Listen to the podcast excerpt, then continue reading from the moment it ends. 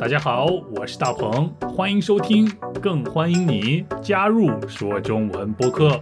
Come on！大家好，我是大鹏，欢迎收听说中文播客。今天我们来认识一下“疙瘩”这个词。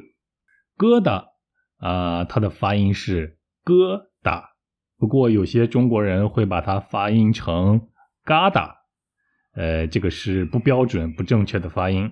不过你只要听懂就可以了。在字典里，“疙瘩”有好几个意思。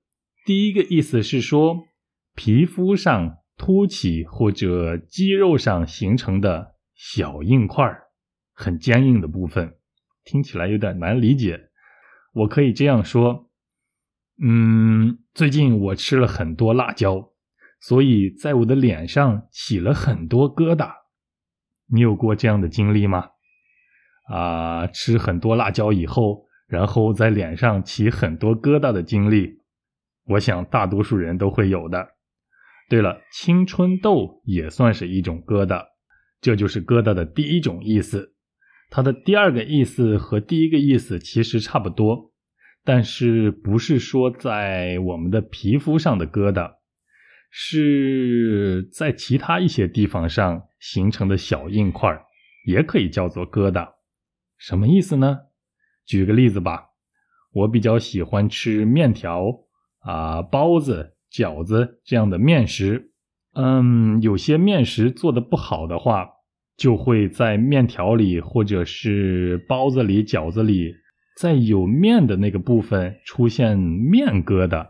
就是说，在把面粉做成面食的过程当中，如果搅拌不均匀的话，就会出现一些。比较坚硬的小疙瘩，我们可以把它叫成面疙瘩，吃起来硬邦邦的，不太好吃。这是疙瘩的第二个意思。除了以上的两个意思以外，它还有第三个意思。比如，我用一根绳子打了一个结，也可以叫做我系了一个疙瘩。其实系鞋带就是在系一个疙瘩。如果有了这个疙瘩，你的鞋就不会松掉了。用绳子打一个结，用绳子系一个疙瘩，这是它的第三个意思。好了，最重要的也是我们今天要来强调的是它的比喻意义，还是来通过举例子的方法来说明它的比喻意义吧。我可以说：“哎，大鹏，你怎么看起来不开心呢？难道你心里有什么疙瘩吗？”心里有什么疙瘩吗？心里怎么会有疙瘩呢？心里的疙瘩也可以叫做心里的结，通常是来描述人们内心深处的一些感情问题或者是心理问题，比如像是一些嗯没有能够解决的矛盾，埋在我们心里就成了一种疙瘩，或者是失落、沮丧、焦虑这样的感情。也可以叫做心里的疙瘩，啊，比如我和我的朋友吵了一架，从那以后，我们俩心里就有了疙瘩。这个疙瘩不是物理上的疙瘩，不是面疙瘩，不是脸上的疙瘩，也不是用绳子系的疙瘩，是存在于我们心中的疙瘩，也就是我们心中的矛盾或者是焦虑这样的感情。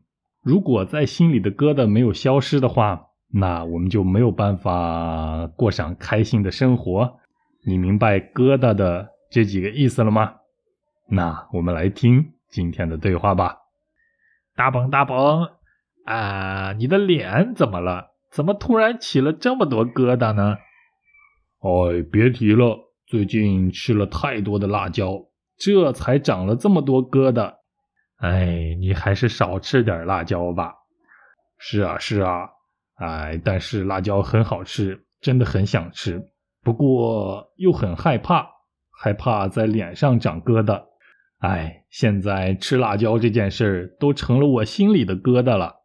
大鹏，大鹏，啊，你的脸怎么了？怎么突然起了这么多疙瘩呢？哎，别提了，最近吃了太多的辣椒。这才长了这么多疙瘩，哎，你还是少吃点辣椒吧。是啊，是啊，哎，但是辣椒很好吃，真的很想吃，不过又很害怕，害怕在脸上长疙瘩。哎，现在吃辣椒这件事儿都成了我心里的疙瘩了。嗯，吃辣椒已经成为了我心里的一个疙瘩，因为吃辣椒的时候，我的脸上总是会长疙瘩。呵呵，啊，你明白这个例子了吗？不过这只是一个例子，我没有这个问题，因为啊，我既不是特别爱吃辣椒。而且吃过辣椒以后也不会长什么疙瘩。不过我知道有一些朋友会有这样的困扰，那你有这样的困扰吗？你是怎么解开心里的疙瘩的？好了，你明白疙瘩的三个字面意思和它的比喻意义了吗？第一个意思是说脸上的疙瘩，第二个意思是说除了脸上在一些东西上的疙瘩，面疙瘩，第三个意思是说。用绳子系一个疙瘩，打一个结。第四个比喻意义是说心里的疙瘩，是说在心里的心结，或者是一些矛盾、一些心理和感情上的问题。好了，那我们下期一起说中文，拜拜。大鹏大鹏，啊，你的脸怎么了？怎么突然起了这么多疙瘩呢？哎，别提了。最近吃了太多的辣椒，这才长了这么多疙瘩。哎，你还是少吃点辣椒吧。是啊，是啊，哎，但是辣椒很好吃，真的很想吃，不过又很害怕，害怕在脸上长疙瘩。哎，现在吃辣椒这件事都成了我心里的疙瘩了。大鹏大鹏，啊，你的脸怎么了？怎么突然起了这么多疙瘩呢？哎，别提了，最近吃了太多的辣椒，这才长了这么多疙瘩。哎，你还是少吃点辣椒吧。是啊，是啊，哎，但是辣椒很好吃，真的很想吃，不过又很害怕，害怕在脸上长疙瘩。哎，现在吃辣椒这件事儿都成了我心里的疙瘩了。